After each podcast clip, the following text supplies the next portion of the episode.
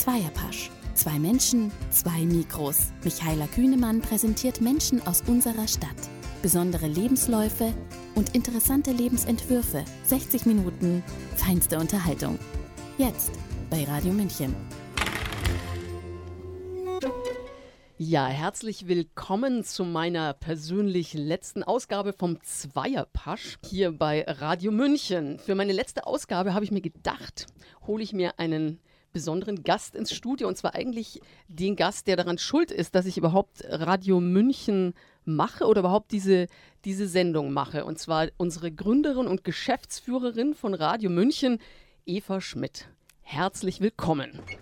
Oh, Entschuldigung, jetzt musste ich mich doch erstmal noch hier richtig in die Position bringen. So, sonst, sonst wackelt alles.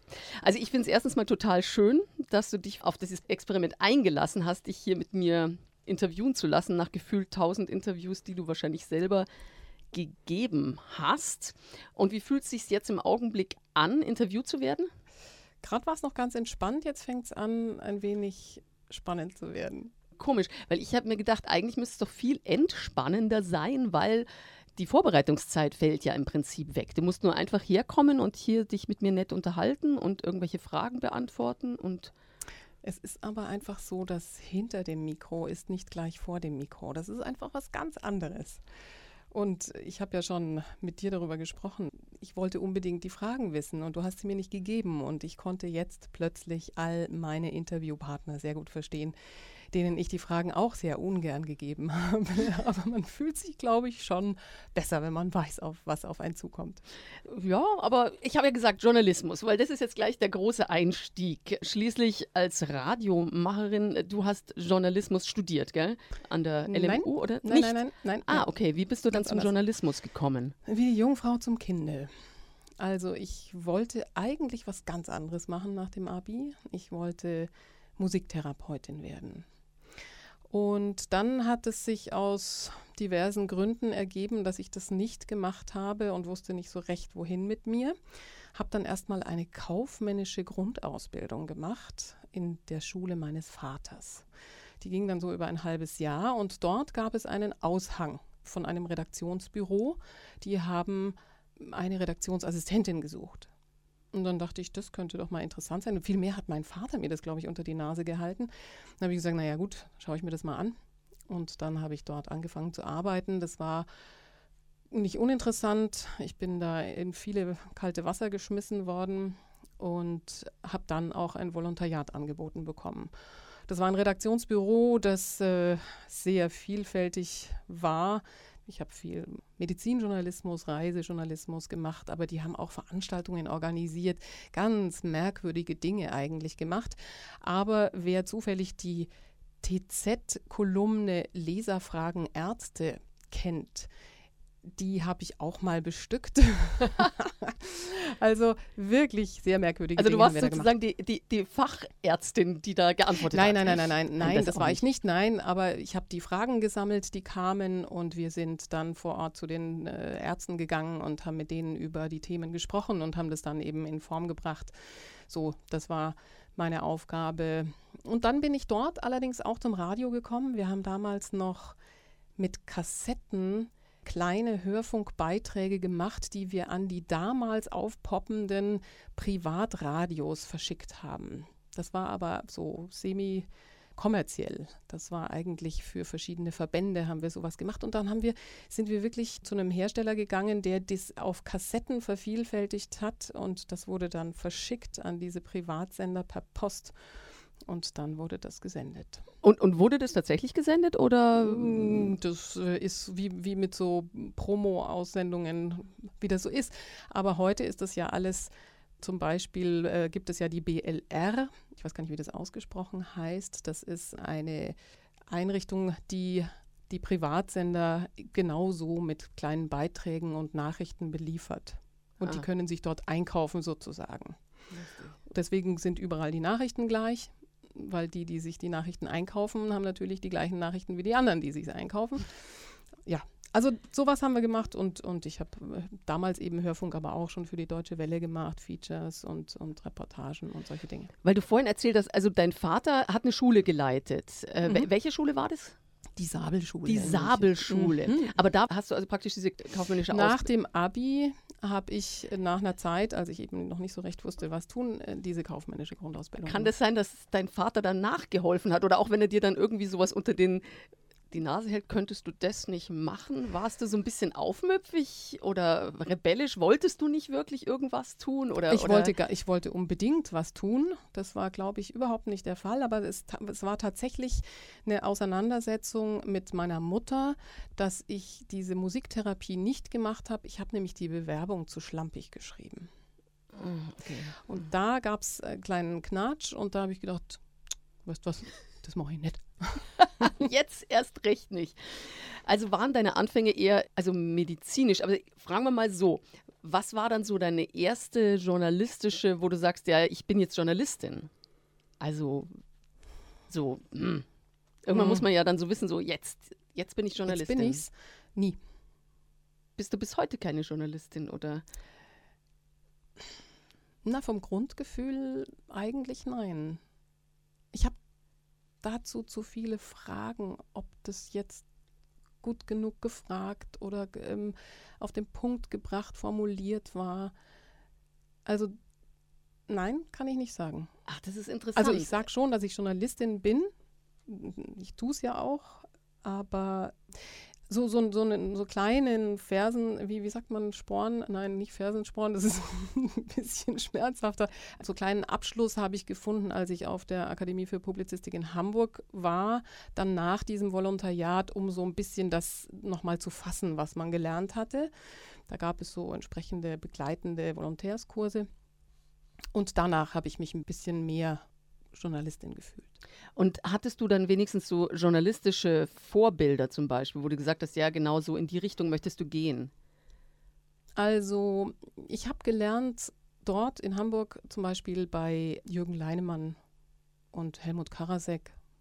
Und das waren natürlich schon tolle Vorbilder, ja. Mhm, Okay, okay. Wenn du jetzt zum Beispiel, also man, das heißt ja öfters mal so, die Zeitung, die man liest, da könnte man dann vielleicht das Radio erkennen, das man macht. Äh, welche Zeitung liest du? Gute Frage. Also ich versuche möglichst aus jedem Dorf einen Hund mir zu holen, weil ich natürlich weiß, dass jede Zeitung so ihre Stärken und Schwächen hat.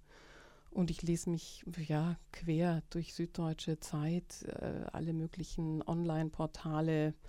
Und da kriegt man ja Gott sei Dank heute, es gibt ja ganz fabelhafte Sammelportale sozusagen, die aus verschiedensten weltweiten Medien Themen zusammenbringen und dann das zusammenfassen, teilweise übersetzen oder Teile davon übersetzen. Also man kann ja da heute wunderbar viel Informationen bekommen. Hattest du ein bisschen das Gefühl, wo du mit dem Journalismus angefangen hast? Ich, ich sage, ich bleibe jetzt einfach mal dabei, weil für mich bist du natürlich schon eine Journalistin. Also auch wenn du dich selber jetzt nicht so empfindest, aber Doch, hattest du hattest du das Gefühl, dass du mit dem Journalismus vielleicht so ein bisschen die Welt retten willst, dass man sowas da machen könnte? Also zu Beginn war es so, dass ich dankbar war, dass ich ein Tool gefunden hatte, mit dem ich meine Fragen stellen konnte, die ich hatte auf jedem Gebiet. Ich habe mich überall eigentlich minder ausgebildet gefühlt oder minder wissend und fand es ganz großartig, dass ich mich hinstellen kann und die einfachen Fragen fragen darf. Mhm. Und zwar zu allem, was mich gerade interessiert. Und da sind wir natürlich dann beim freien Radio. Weil wenn ich Journalistin geworden wäre oder Redakteurin in einem anderen Betrieb, dann ist diese Freiheit natürlich nicht mehr da. Ja, das stimmt. Du warst schon von Anfang an irgendwie so ein bisschen radioaffin. Hattest du nie das Bedürfnis, zum Beispiel auch einfach nur Texte zu schreiben? Oder war das, war das gar nicht so Thema? Und das habe ich auch gemacht, natürlich. Also auch in diesem Redaktionsbüro haben wir das auch gemacht. Und äh, ich habe es auch später bei einer Zeitschrift oder verschiedenen Zeitschriften. Ich habe für verschiedene Zeitschriften irgendwie immer mal Beiträge geschrieben, aber mm, mein Medium ist schon Radio. Mhm, mhm. Hast du das Gefühl, dass der Journalismus, seit du ihn machst, irgendwie so, und du machst ihn jetzt nicht seit gestern, sondern schon relativ lange, m, dass sich der irgendwie verändert hat über die Jahre? Selbstverständlich. Also ich glaube, dass wir von diesem hehren Journalismus ist objektive Darstellung der Gesellschaft, der Welt, der Neuerungen, der Neuigkeiten, dass das nicht mehr so der Fall ist. Also ich finde sowieso, dass Journalismus ein Name für so vielfältiges ist, man müsste eigentlich da mehrere Berufe draus machen und es sind ja auch mehrere Berufe letztendlich. Es gibt Reporter, es gibt Kolumnisten und meistens machen sie nicht alles. Und es gibt äh, diese, dieses wunderbare Kollektiv jetzt äh, aus verschiedenen Zeitungen, die Recherche betreiben, was eben einfach sehr, sehr viel Geld kostet oder sehr viel Zeit in Anspruch nimmt. Das ist was ganz anderes als ein tagesaktueller Journalismus. Hörfunk ist was anderes als Fernsehen und, und, und. Also für mich ist das sehr, sehr, sehr vielfältig. Mhm, mh. Was ist dein äh, liebstes Thema, mit dem du dich am meisten auseinandersetzt oder gerne auseinandersetzt? Da gibt es eigentlich mehrere Themen. Also durch den Lauf meines Lebens äh, gab es immer Interessensfelder, die sich aufgetan haben oder wieder aufgetan haben und die wichtig wurden oder dann auch wieder in, die, in der Versenkung verschwunden sind. Also ich hatte schon immer ein Fable für Gesundheit, Ernährung, Gesundheit. Da kam dieses medizinische Thema dazu, also zufällig.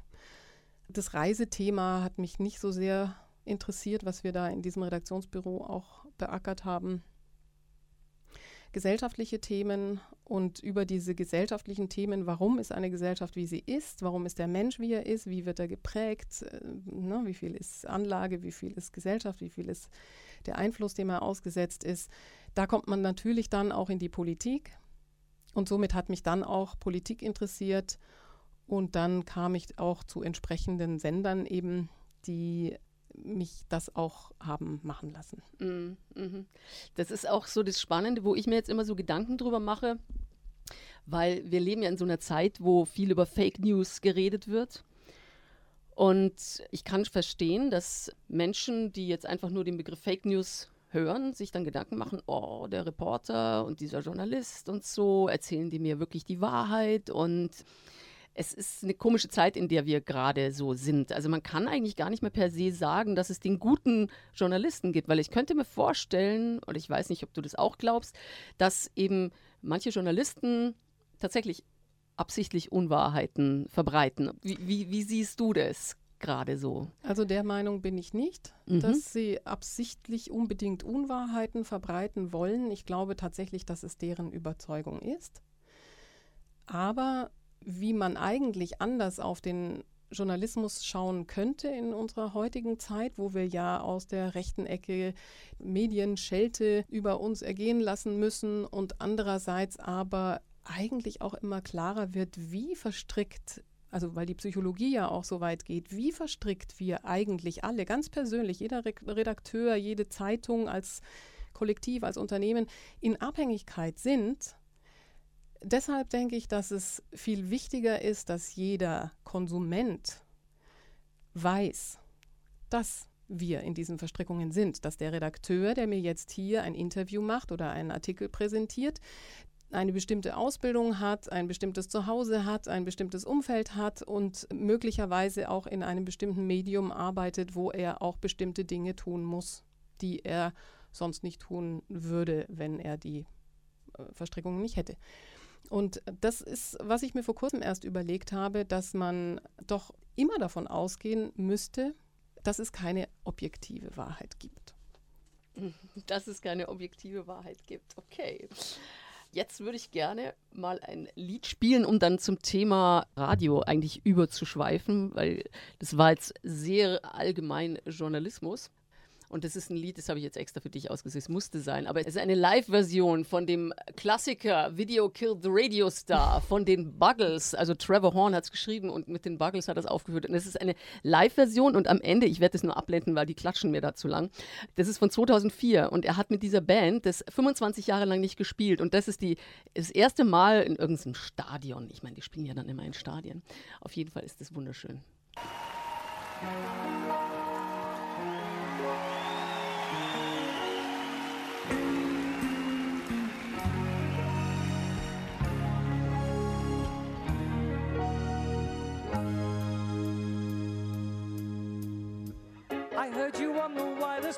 52. Lying awake intently tuning in on you. If I was young, it didn't stop you coming through. They took the credit for your second symphony, rewritten by machine with new technology. And now I understand the problems you could see. I met your children. What did you tell them?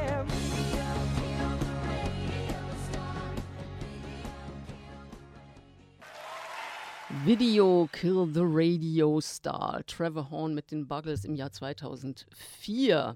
Hat dir das Lied gefallen, Eva? oh, ich habe dich nicht laut gedreht. Entschuldigung, es hat ihr gefallen, hat sie gesagt.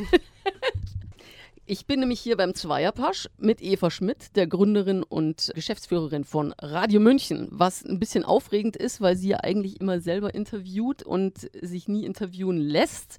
Aber ich glaube, jetzt, jetzt haben wir uns langsam warm geredet. Jetzt kann es weitergehen. Ich habe erst ganz was Nettes gefunden auf der Recherche über dich. Und zwar haben wir mal so eine Aktion gemacht, Herz, ähm, Blut. Herzblut. Kampagne. Die Herzblut-Kampagne, genau. Und da war die Katharina Winter da, die hat vom Kurt Magazine, was in München umsonst rumliegt, und die hat ein Interview mit dir gemacht. Und da hast du gesagt auf die Frage, warum sie einen Radiosender ins Leben gerufen hat, antwortete Eva Schmidt mit einem verschmitzten Lächeln, weil ich's kann. und bei jedem anderen, nein, nein, sie, sie hat schon weitergeschrieben, bei jedem anderen würde das überheblich und arrogant klingen, bei ihr nicht. Sie spielt damit nicht nur auf ihre 16 Jahre Erfahrung beim Bürgerradio an, sondern auch auf ihre Lebenseinstellung. Und das fand ich irgendwie wahnsinnig schön geschrieben. Also das hat die echt toll formuliert. Findest du nicht? Schon. Doch. Ja. Sehr, sehr, sehr. Das Bürgerradio, darf man jetzt dazu sagen, das war Radio Lora. Radio Lora warst du 16 Jahre, oder? Ja, ja, Das genau. kann man schon so Mhm, sagen, dass ja. du da eben so lange warst. Jetzt fragen wir einfach mal, wie bist du zu Radio Lora gekommen? War das dann auch so wie die Jungfrau? Es ist alles wie die Jungfrau zum Kinde. Ich kann ja noch mal sagen, wie das mit dem Journalismus weiterging. Denn äh, ich wollte schon diesen Journalismus ein wenig fundieren mit einem Studium über Politik und Recht und Psychologie. Dann musste ich aber erst mal ein, zwei, drei Kinder bekommen und habe das dann erst mal wieder gelassen. In der Zeit habe ich einen Kindergarten gegründet mit drei Freundinnen. Und in diesem Kindergarten in der Pariser Straße gab es einen Keller. Und aus diesem Keller kam eine Frau zu uns, die ihr Kind bei uns auch unterbringen wollte und sagte dann, Eva, wenn du Journalistin bist, dann komm doch mal in den Keller, weil da ist Radio Lora. Und so kam ich zu Radio Lora und habe dann dort alles Mögliche getan. Zuerst mal moderiert und dann eine Jugendsendung da aufgebaut und dann eine Seniorensendung und dann das Magazin und dann war ich eben im Vereinsvorstand und so weiter. Und so ging es dahin. Und du bist bei Radio Lora, also ich meine, du hast drei Kinder irgendwie großgezogen und dein Mann hat das Geld rangeschafft. Kann man sich das jetzt so ganz klassisch vorstellen oder war das nicht ganz so klassisch? So klassisch war das nicht. Mein Mann ist Musiker Oh, gewesen Mhm. und hat, ja, wie das bei Musikern so ist, jetzt nicht das Geld gescheffelt, aber wir sind über die Runden gekommen. ja. Wenn man so Radio macht, hättest du nie mal Lust gehabt, zum Beispiel auch beim Bayerischen Rundfunk zu arbeiten oder so. Ich meine, da hättest du wahrscheinlich Geld verdient, sage ich jetzt mal. So. mm. Ja, also ich habe in der Tat, habe ich mich sogar mal als Sprecherin beworben. Mhm. aber nie was gehört. Und dann habe ich mir immer gedacht, da wartet niemand auf mich. Okay. Das war's. Okay. Also, Also die mein, Dinge müssen irgendwie eher zu mir kommen, habe ich so das Gefühl. Ja, okay. Das sieht ja auch so aus. sieht ja auch wirklich so aus. Und bei Radio Lora, was hast du da alles gemacht? Also vorhin hast du schon ein bisschen angespielt, aber was waren da für Beiträge? Hast, konntest du da nicht Beiträge machen? Also Doch, doch, ich konnte, ich konnte alles machen. Also das war wirklich ein, ein, ein tolles Feld. Wie gesagt, ich habe mit Jugendlichen gearbeitet. Das war natürlich in meiner Zeit als junge Mutter ein Thema. Ich habe eine multikulturelle Jugendredaktion gehabt, damals mit dem Steinhaus zusammen, also mit dem Jugendzentrum in Heidhausen haben wir diese Jugendredaktion lange gemacht. Und dann hat mich das Thema Alter plötzlich interessiert und dann habe ich eben diese Seniorensendung gegründet und habe die, ich weiß gar nicht wie viele Jahre, also wirklich viele Jahre habe ich da Seniorenthemen gemacht, die ja hochspannend sind. Und dann habe ich irgendwann angefangen, dieses Lora-Magazin, wie es heißt, auch mal eine Stunde zu übernehmen, wöchentlich. Und da kommen dann eben Magazinbeiträge, die man gestaltet. Mhm. Aber irgendwie war dir das nicht so ganz genug, weil ich, ich versuche die ganze Zeit zu eruieren, warum du nicht bei Radio Lora geblieben bist, sondern dann gesagt hast, okay, ich mache jetzt mein eigenes Radio auf. Wenn du das, was du eigentlich auch bei Radio München machst, dort ja eigentlich auch schon machen durftest und konntest. Was ist so der Unterschied von Radio München zu Radio Lora? Ich sage es jetzt einfach mal so. Mhm. Also Radio Lora ist ja so organisiert, dass es einen Verein gibt und eine GmbH und es sind sehr viele verschiedene Gremien, die sich, das sage ich jetzt mal so salopp, ein bisschen die Steine in den Weg legen. Also es war manchmal schon sehr aufwendig, irgendetwas auf den Weg zu bringen. Da dachte ich, ich bin nicht bei einem freien Radio, sondern in einem bürokratischen Ablauf. Es sollte natürlich möglichst basisdemokratisch sein, wenn aber eine, ich weiß nicht, wie viele Mitarbeiter da waren, also wirklich richtig, richtig viele, die da immer mal was gemacht haben. Und wenn man dann bei einer Redaktionskonferenz saß und dann waren eben acht Hanseln da, die haben dann was beschlossen, oder das Gremium war dann nicht beschlussfähig, dann hat man das wieder einen Monat vertagt, dann hat man das wieder einen Monat vertagt, beim nächsten Mal waren wieder ganz andere Leute dabei, denen man das alles wieder erklären musste, was man da eigentlich wollte. Also es war einfach so ein bisschen schwerfällig an manchen Punkten. Und dann, um ganz ehrlich zu sein, habe ich mich halt an einem bestimmten Punkt, wie das dann immer so ist in so einer Vereinsarbeit, nicht mehr so verstanden gefühlt und nicht mehr so unterstützt gefühlt. Und dann gab es persönliche Gründe, dass ich gesagt habe, hm, das wäre eigentlich hübsch, wenn man das frisch nochmal neu starten könnte. Mhm, mh. Und wie lange hat es dann gedauert? Also du bist wahrscheinlich dann ausgestiegen oder hast gesagt, du ziehst dich jetzt erstmal aus dem Vorstand oder so zurück. Das war, glaube ich, 2010, sowas um den Dreh. Und dann ist so langsam die Idee geboren. Und ich glaube, 2012 war dann Radio München da und 2014 haben wir angefangen zu senden. Das ging eigentlich dann schon relativ flott, ja. muss man eigentlich sagen. Bist du, was jetzt Radio München angeht, so im Augenblick zufrieden, so mit dem Standing von dem Radiosender? Ach, da ist natürlich unfassbar viel Luft nach oben, ganz klar. Wir können, weiß ich nicht, eine Hundertschaft Leute mehr oder 200 oder 300 Leute mehr beschäftigen. Wir haben 24 Stunden Sendezeit. Das ist unglaublich viel.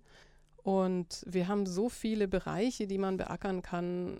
Ich bin sehr dankbar für das, was da ist. Aber natürlich kann man viel, viel mehr machen. Mhm, mh. und, an, und an allen Punkten natürlich auch besser. Und an allen Punkten auch besser. Hast du das Gefühl, wenn du bei der Radioarbeit, jetzt so ganz global, das ist gar nicht jetzt auf Radio München bezogen, dass man damit auch was beeinflussen kann? Also in unserem Selbstverständnis, unsere Selbstverständnispunkte steht ja drin, den gesellschaftlichen Wandel der Stadt München jetzt in unserem Falle zu begleiten. Begleitet man nicht nur, sondern beeinflusst man auch durch eine Radiostation. Schön wär's. also ist der Grund. Ich würde es mir schon ein bisschen wünschen, dass die Dinge, also wie gesagt, das steht in unserem Selbstverständnis und das steht in diesen sieben Thesen, die wir damals überlegt haben um zu überlegen, warum eigentlich ein neues Radio muss das sein. Und da ging es schon darum, dass die Dinge, die früh gezeigt werden, die in einer Gesellschaft passieren, also ob das kleine Bewegungen sind, kleine Start-ups, kleine Unternehmungen, die richtungsweisend sind, die aber noch nicht den Weg in die große Presse finden, weil es halt noch nicht erfolgreich ist. Aber es geht schon mal um so eine gute Idee. Dann ist es so, dass in der Gesellschaft natürlich viel mehr Menschen dann auch andocken können an so eine Idee und denken dann auch an dieser Idee weiter und dann entwickelt sich sowas vielleicht leichter. Vielleicht ist der Mensch, der hinter dieser einen kleinen Unternehmung steht, noch nicht so kräftig, dass er das wirklich zum Erfolg bringen kann, aber die anderen vielleicht, die mit dieser Idee weiterspielen, da kann es dann weitergehen. Und das war unter anderem ein Ansatz zu sagen, wir versuchen solche kleinen Bewegungen zu finden, die zu zeigen und zu gucken, was, was die Gesellschaft damit macht, wenn wir es ein bisschen publiker machen können. Mhm. Unser Radius ist ja auch noch nicht unfassbar groß, aber ich habe schon festgestellt, dass manche Initiativen, die wir sehr früh entdeckt haben, dann später natürlich auch von den anderen Medien dann aufgegriffen wurden. Und ich habe die kleine Hoffnung, dass wir ein bisschen dazu beigetragen haben, dass diese Unternehmungen was geworden sind. Ja, klar. Also was ich mich halt immer so frage bei eben Community Radio und so, es ist, es hat ja auch immer sehr viel mit Ego zu tun, wenn man umsonst irgendwo mitarbeitet. Wir sind alle ehrenamtlich hier und arbeiten freiwillig. Inwieweit die Freiwilligkeit für die Gesellschaft tatsächlich ist oder das eigene Ego befriedigt oder was man sich davon mitholt. Also ich persönlich kann sagen zum Beispiel, dass ich versuche, freier sprechen zu lernen, äh, mich mit dir zu unterhalten und den Redefluss am Laufen zu halten und zu scherzen, was ich auch gerne ja auf der Bühne tue, um das Publikum an Land zu halten oder so. Und so macht ja jeder sein Ding. Und da braucht man schon viel Idealismus. Wie kriegt man diese Menschen? Wie, wie versuchst du diese Leute zu akquirieren, die da umsonst mitarbeiten? Also ich habe so die Empfindung, als ob das drei Fragen sind. Ja, so genau, es sind ungefähr drei Fragen. Entschuldigung. kein Problem, kein Aber Problem. Ich, ich suche jetzt gerade nur die eine raus, auf die ich jetzt antworten kann. Das ist ein interessantes Thema mit der Intention der Mitarbeiter. Ich finde, jeder darf etwas lernen wollen. Und ich finde das sehr legitim und ich finde überhaupt Arbeit sollte so gedacht werden, dass man sich mit etwas beschäftigt, weil man das Ding lernen will. Klar machen wir auch eine Dienstleistung. Aber jeder, finde ich, sollte daran Vergnügen haben. Und Vergnügen hat man dann, wenn man ab und zu in Flow kommt, wenn man in diese Endstufe von innerer Anstrengung kommt, die einen aber, die einem Flügel wachsen lässt. Das ist der eine Aspekt. Und deshalb hoffe ich, dass Menschen zu uns kommen, die so frei sind.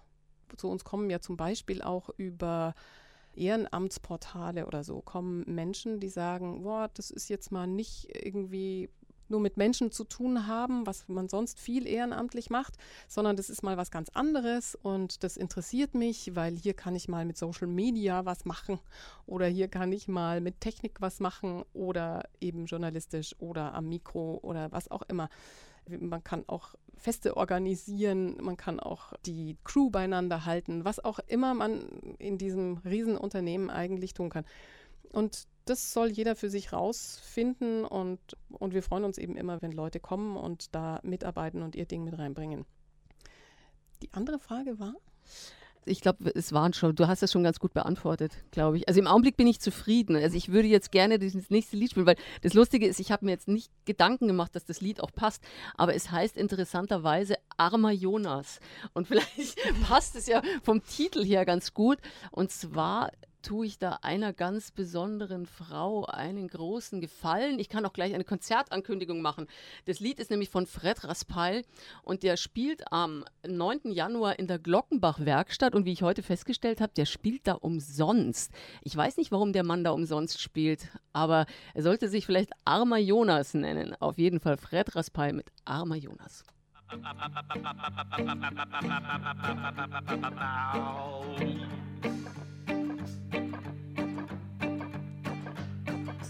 Zu viele Jahre in den Meeren, arme Jonas, wirst du alt. Zu viele Jahre in den Meeren, in dem Bau, in dem Bau des Walls. Armer Jonas, armer Jonas, dein Leben singt. In dem Bau, in dem Bau, Hallo, hier ist Michaela Kühnemann. Sie hören den Zweierpasch. Mein Gast im Studio ist Eva Schmidt, Geschäftsführerin und Gründerin von Radio München. Und wir haben uns schon viel jetzt über Journalismus und Radio München unterhalten. Und jetzt würde ich mal sagen, gehen wir mal zum Interview über mich würde wahnsinnig interessieren. das nicht schon die ganze Zeit? Ja, wir machen das schon die ganze Zeit. Aber mich würde mal interessieren, mit wem hattest du so ein Highlight-Interview oder was war so dein schönstes Interview, was du bisher gemacht hast, was dir so spontan einfällt? Manchmal sind ja so die Sachen, die einem schon, pack, ja, genau, das war der Typ, die Frau. Das war ein super Interview. Kann ich überhaupt nicht darauf antworten. Also die sind spontan hinterher, fühle ich mich gut, fand ich es gelungen oder nicht gelungen, mache ich mir Vorwürfe, da hättest du aber hier noch oder hättest du nicht so lange reden lassen dürfen oder hättest du länger nochmal nachfragen müssen. Aber so ein spezielles, nein. Hast du gar nicht. Nein. Aber also stolz, dass man irgendjemanden ans Telefon bekommt? Nein. nee, nee. Oder nein. Also das hätte ich jetzt auch nicht gedacht. Ich hätte jetzt eher gedacht, so wo du was persönlich am meisten mitgenommen hast. Das hat dir sehr viel gegeben. So wie deine Aussage am Anfang, Journalismus ist für dich praktisch das machen zu können, wo man am meisten lernt. Ich äh, lerne aus jedem Interview. Wirklich. Weil ich mir vor allem auch die Themen eben suchen kann, die mich interessieren und weil ich vor allem auch so hinfragen darf, wo mein Interesse liegt. Und deshalb bin ich auf jedes Interview gespannt und freue mich über das, was kommt. Dann bist du wahrscheinlich auch ein bisschen anders, weil es gibt ja so Leute, die interviewen und wollen irgendwie so eine Nuss knacken. Und da geht es dir praktisch so gar nicht drum, dass du bei irgendjemandem was rausholen möchtest, was. Weil naja, so es gibt, schon, es gibt schon Interviews zu Themen, bei denen ich viele Fragezeichen habe und den anderen dann herauslocken will und fragen will, was, was meint er denn eigentlich? Und wenn ich dann keine befriedigende Antwort bekomme, dann bin ich traurig. Dann war es für mich nicht so schön. Mhm. Wenn sich ein Gespräch ergibt, wenn ich im Gespräch Ideen bekomme und wirklich im Gespräch nachfragen kann und sich da was weiterentwickelt oder umgekehrt, wenn ich merke, durch meine Frage tut sich beim anderen was auf, das ist beglückend. Ja, das kann ich mir vorstellen. Was glaubst du, was ein gutes Interview auszeichnet? Da sind wir wieder bei dem Thema, was ist Journalismus? Also, wenn ich die Aufgabe habe, einen bestimmten Sachverhalt meinem Publikum darzustellen in ganz kurzer Zeit, dann ist es ein gutes Interview, wenn ich Frage 1, Frage 2, Frage 3 so stellen kann, dass der andere keine andere Wahl hat, als genau das zu beantworten, was ich jetzt eben als Information weitergeben will.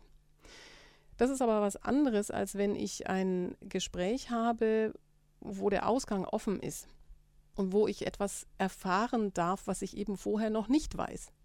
Es gibt ja viele Interviews, die geführt werden, die einfach nur eine andere Stimme brauchen, quasi den O-Ton noch von demjenigen dazu, wo der Journalist oder der Re- Redakteur schon genau weiß, was er abhaken soll.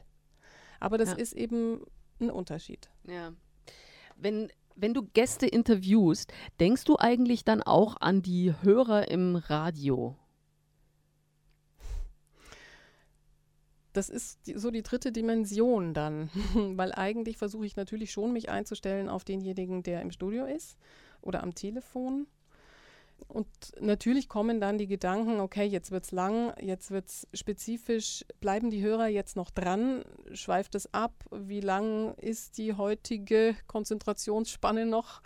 Früher konnten ja Politiker auch ewig reden und die Leute haben noch zugehört, heute wird das alles immer kürzer, immer kürzer. Ich versuche, mich nicht dadurch unbedingt beschränken zu lassen.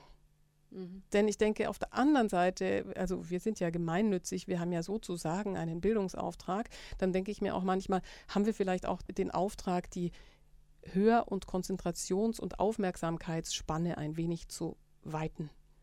Ah, okay. Also praktisch längere Beiträge, längere Genau. Interviews. ähm, Das ist äh, natürlich eine Entschuldigung, die ich mir jetzt gerade zurechtgeschustert habe. aber das ist eine Für gute Entschuldigung. Also ich denke, ich höre ja, also ich habe ja zum Beispiel auch eine ganz strukturierte, wie sagt man da, Radiostruktur mir aufgebaut, wann ich welchen Sender oder welche Sendung ich höre. Und ich höre jetzt immer am Samstagvormittag Deutschlandfunk, weil da das ungefähr so ist wie unter der Woche Radiowelt eben auf Bayern 2, was ich sehr gerne mag, weil da halt eben Politik und Soziales und alles abgedeckt in kurzen Beiträgen und man kriegt viel mit. Und das machen sie dann am Samstagvormittag im Deutschlandfunk, aber ein bisschen länger. Also die Interviews sind immer so Ja. eine Nuance länger und weniger Musik richtig, ja. und das finde ich eigentlich auch sehr schön. Also unser Radio, Radio München hat ja so Themen, die schon viel von dir geprägt sind. Also die meisten Beiträge machst jetzt du, kann man jetzt einfach so sagen. Oder die Ideen, die werden zwar irgendwie uns zugemailt, aber du pickst sie ja raus. Also man pickt sie ja nicht das raus, was man nicht mag. Und die, die Hauptthemen äh, habe ich jetzt zusammengeschrieben. Vielleicht fällt dir noch was anderes ein, ist so diese Gemeinwohlökonomie, weil wir sind ja auch ein gemeinwohlzertifiziertes Unternehmen. Dann das bedingungslose Grundeinkommen, ökologische Landwirtschaft oder Permakultur und kulturelle Grenzgänger in unserer Stadt, die irgendwie was Besonderes machen. Wir wollen den gesellschaftlichen Wandel begleiten. Und wir haben aber schon festgestellt, dass wir ihn ja vielleicht auch ein bisschen beeinflussen. Welches von diesen Themen oder so liegt dir persönlich am meisten? Oder fällt dir noch ein anderes ein, was das gehört auch zu Radio München? Wie ich vorhin eigentlich schon sagte, es ist die Psychologie des Menschen, der gesellschaftliche Zusammenhalt, die gesellschaftliche Entwicklung. Und da spielt dann auch Medizinisches mit rein. Ja, inwieweit ist der Mensch fähig, über seinen Körper hinauszugehen oder mit seinem Körper überhaupt sich zu entwickeln? Äußere Einflüsse, innere Einflüsse, das, das sind immer so meine Themen. Vom, vom Mikrokosmos in Makrokosmos rauf und runter. Also insofern gehört immer alles zu allem. Mhm. Das kann auch ein Technikthema sein, was mich fasziniert. Wenn ich auf eine Komponente eingehen kann, die wieder gesellschaftliche Relevanz hat nicht nur Innovation per se. Das würde mich jetzt erstmal nicht interessieren. Mhm. Hast du gerade irgendwelche Themen im Kopf, die dich so noch bewegen oder wo, wo du schon so weißt, ach, da möchte oder ich wo mal... ich doch schon alles abgehakt habe. Ja, genau, so ungefähr. Also auch da ist es so, dass die Themen auf mich zukommen. Die Themen liegen permanent vor den Füßen. Mhm, mhm. Okay. Sollen wir noch mal eine Nummer spielen, bevor wir in die Zukunft starten? ich hätte da noch eine. Aber das ist ja gleich eine deiner liebsten Sängerinnen, die wir hier haben bei Radio München, die Lucy Mackert. Und das ist ähm, wahr. Die magst du gern, gell? Und von der habe ich den Song rausgesucht, Kampfansage, und den spielt sie mit Das Tribunal der Eskargots. Wer Lucy Mackert sehen möchte, der echt, der muss wahnsinnig lange warten, weil die spielt sehr, sehr selten. Aber sie spielt am 22. Februar mit ihrem in dem Fall kann ich sagen, der ist, glaube ich, ihr Lebensgefährte. Mit Peter Fischer zusammen, da nennen sie sich Mackefisch. Und da spielen sie im Kulturzentrum Giesinger Bahnhof am 22. Februar 2019. Also da habt ihr jetzt alle sicher noch nichts vor. Ich bin die wildeste Wutz der Vertikale. Ich werfe eure verdammten Leben in Schale und ehe ihr euch noch verseht, hab ich eure Bosheiten weggeweht. Ich bin das rotzigste Reh in der Radiosphäre. Ich strafe euren Krieg mit gähnender Lehre. Ich koch euch Kaffee so stark wie sonst keiner und schlürf eure Stiche kleiner und kleiner. Lucy Mackert und das Tribunal der Escargots, hast du gesagt, gell, heißt es. Das sind Schnecken, das wusste ich gar nicht. Hat mir gerade die Eva erzählt. Eva Schmidt, Geschäftsführerin und Gründerin von Radio München, bei mir zu Gast beim Zweierpasch. Und jetzt läuten wir sozusagen schon die Schlussrunde ein. Und ich würde jetzt gerne zum Beispiel auch diese Themen. Wie war das gerade? Gerade hast du mir erzählt, die Themen sind der Grund dafür, dass du jetzt zum Beispiel einen Permakulturgarten hast. Oder war es jetzt umgekehrt? Manchmal beeinflussen die Themen, die man so macht. Also ich habe irgendwann die Reihe Neues vom Acker begonnen, weil wir ja dringend einen Wandel brauchen, auch auf dem Acker. Und habe mich da mehr und mehr mit den entsprechenden Anbaukulturen befasst. Unter anderem dann für mich die Krone der Anbaukunst, das ist die Permakultur. Ja, und dann hat sich so ergeben, dass ich selber anbauen durfte und das hat mich unglaublich glücklich gemacht.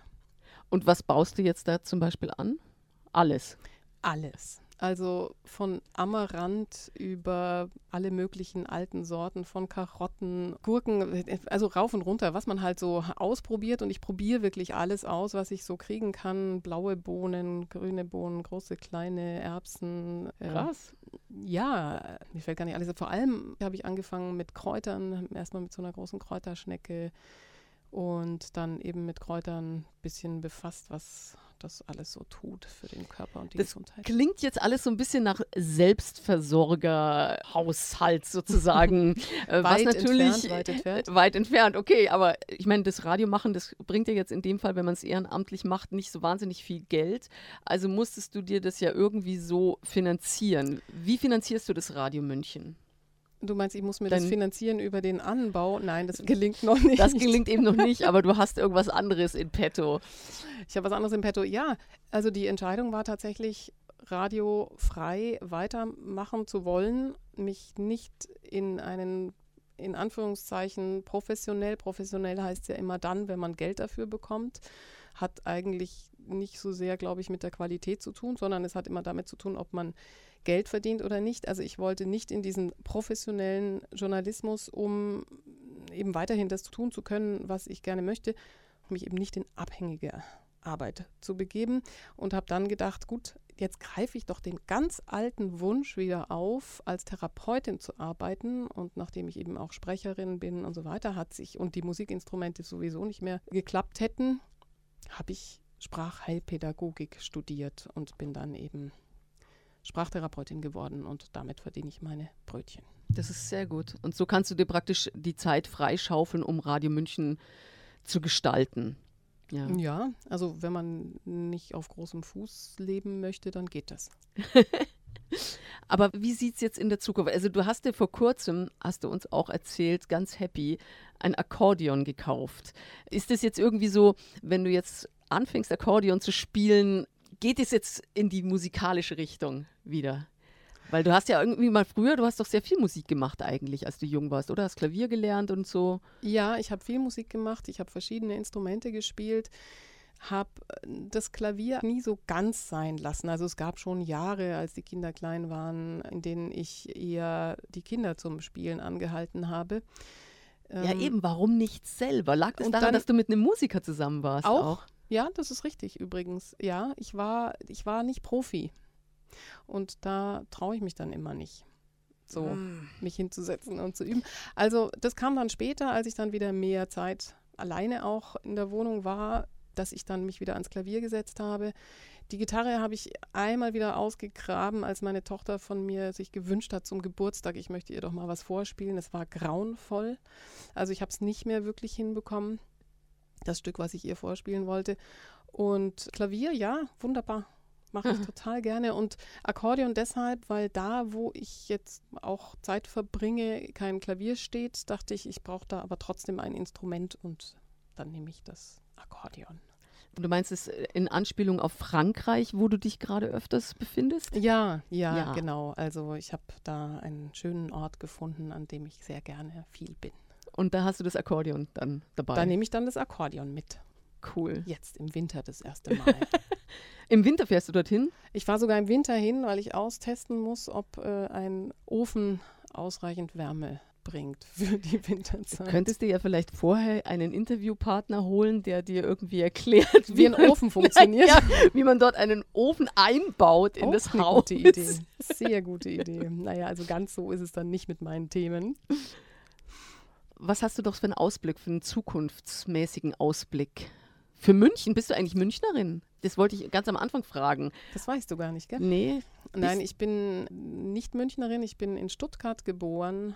Ich bin mit fünf Jahren in den Speckgürtel von München gekommen und mit 18 Jahren nach München gezogen und seither nicht mehr weggekommen. Naja, da bist du Münchnerin. Also, wenn man mit Schon, oder? 18 dann da ist, dann das Baden-Württembergische, das ist dir dann wahrscheinlich auch nicht so hängen geblieben.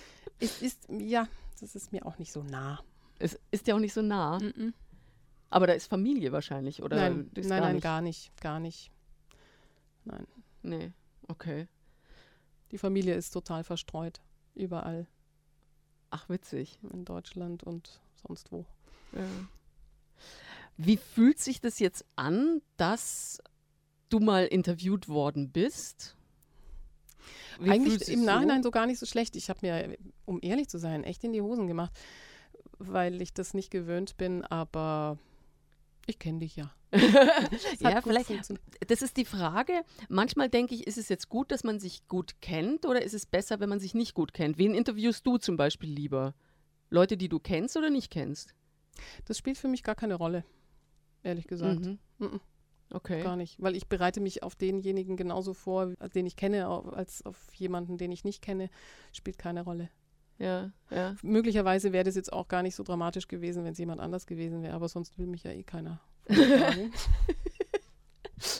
Bist du so weit, dass du sagst, ah, du würdest jetzt mal wieder irgendwas Neues gründen?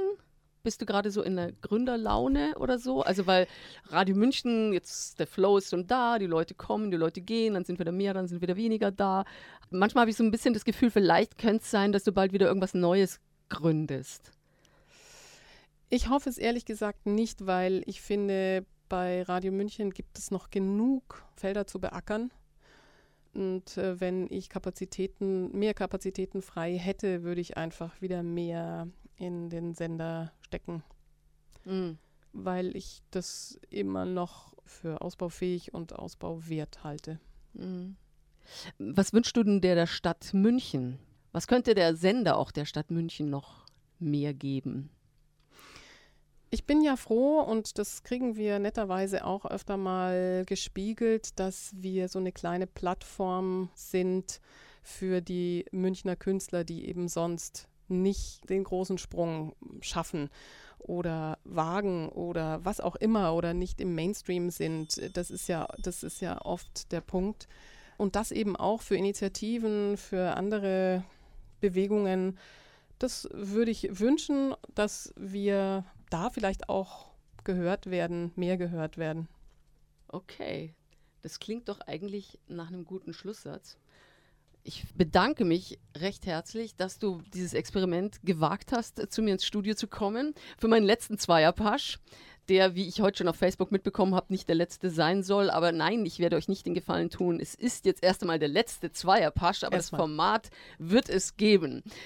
Wenn euch die Sendung gefallen hat, dann sagt es weiter. Ihr könnt es auch immer noch nachhören. Also am kommenden Sonntag um 16 Uhr und am ersten Weihnachtsfeiertag, dem 25. Dezember um 12 Uhr mittags. Und dann wird der Podcast auf der Homepage bereitstehen.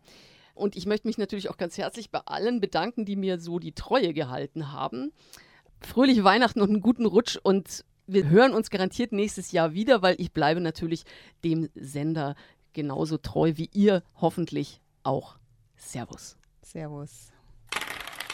Zweierpasch, das Radio München Studiogespräch. Immer am zweiten Dienstag des Monats hier auf Radio München.